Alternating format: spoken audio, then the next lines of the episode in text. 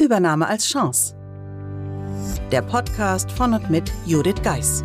Sie und Ihr Unternehmen sind von einer Übernahme betroffen? Dann sind Sie hier genau richtig.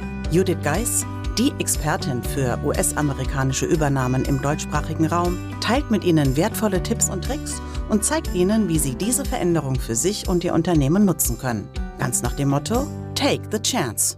Hallo und herzlich willkommen zur heutigen Episode des Übernahme als Chance Podcasts.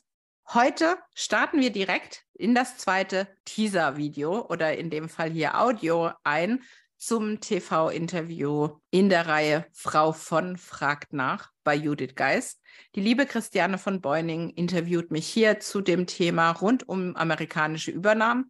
Und falls Sie sich fragen, wann gibt es denn endlich das Interview in voller Länge, dies wird am 1. Mai im Podcast ausgestrahlt. Von daher freuen Sie sich schon darauf.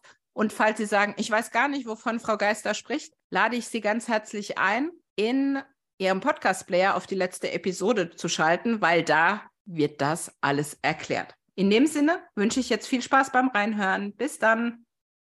Ich kann mir vorstellen, dass diese Information an sich zu wissen, okay, unser Unternehmen wird jetzt übernommen oder soll übernommen werden oder es ist schon passiert und wir erfahren es erst im Nachhinein. Es gibt ja unterschiedliche äh, Vorgehensweisen, dann nehme ich mal an. Das ist auf jeden Fall eine Herausforderung für alle Beteiligten, allein der menschliche Aspekt. So, jetzt ist die Frage, gibt es Do's and Don'ts? Also gibt es äh, Dinge, die ich tunlichst lassen sollte, also besser vermeiden sollte, wenn sowas passiert? Du hast es richtig angesprochen. Warum beschäftige ich damit, dass ich meinen Job verliere? Vielleicht sollte ich mich damit beschäftigen, welche Chancen auf mich vielleicht warten. Also sehr oft, gerade in der Anfangsphase, erzähle ich eben von anderen Kunden, wo Mitarbeiter Karrieren gemacht haben, die sie niemals gemacht hätten, wenn alles beim Alten geblieben wäre, beim Gewohnten. Ja, wirklich eine Mitarbeiterin, die auf Sachbearbeiterlevel war, die plötzlich für Europa zuständig ist, die einfach ihre Chance ergriffen hat oder aber einfach zu sagen, hey, ich kann so viele Erfahrungen sammeln. Ne? Also das würde ich mir mehr wünschen, da einfach diese Offenheit zu behalten, zu sehen, okay, das kann ja auch ganz gut sein. Ja, das wäre definitiv das, was ich jedem raten würde und auch tue. Und das andere ist halt wirklich dieses, was du gesagt hast, nicht kommunizieren. Wir wissen, nicht kommunizieren geht nicht. Also ich sage auch was aus, wenn ich nichts tue. Das heißt nicht äh, gefangen zu sein in der Situation. Das heißt auch nicht gleich freudestrahlend auf die anderen zuzulaufen. Aber was ist dazwischen? Wie kann ich den Nutzen da bei mir sehen, zu sagen, okay, es fällt mir jetzt zwar schwer, aber danach habe ich mehr Klarheit.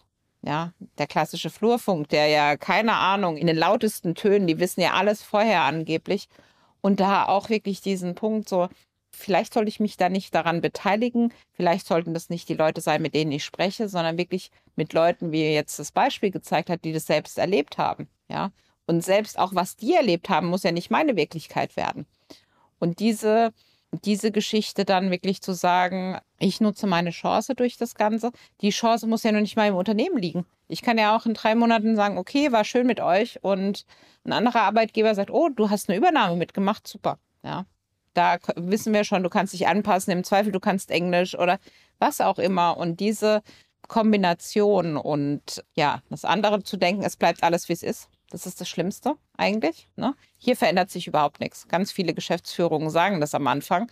Und das ist, was Jahre später noch nachhalt, mhm. dass sie da gefühlt angelogen wurden. Wir reden ja vom klassischen Mittelstand in meinem Beispiel. 200, 300 Mitarbeiter von einem Chef, sage ich jetzt mal, den man immer kennt, Zeit man da ist und der lügt einen an, hm, sehr schwierig. Ja. Stelle ich mir auch schwierig vor und ich kann dieses, das klingt Jahre später nach so auch ja. nachfühlen, weil ja. das ist ja auch, vielleicht, ich will ja auch gar nicht jemandem unterstellen, dass er da bewusst gelogen hat, sondern einfach auch nur so ein Versprechen gegeben hat, was er aber nicht halten kann, weil wenn ich mit meinem Partner, Partnerin zusammenziehe, dann gibt es auch neue Impulse. Also das geht nicht anders, ja, weil einfach dann verschiedene Welten äh, zusammenkommen.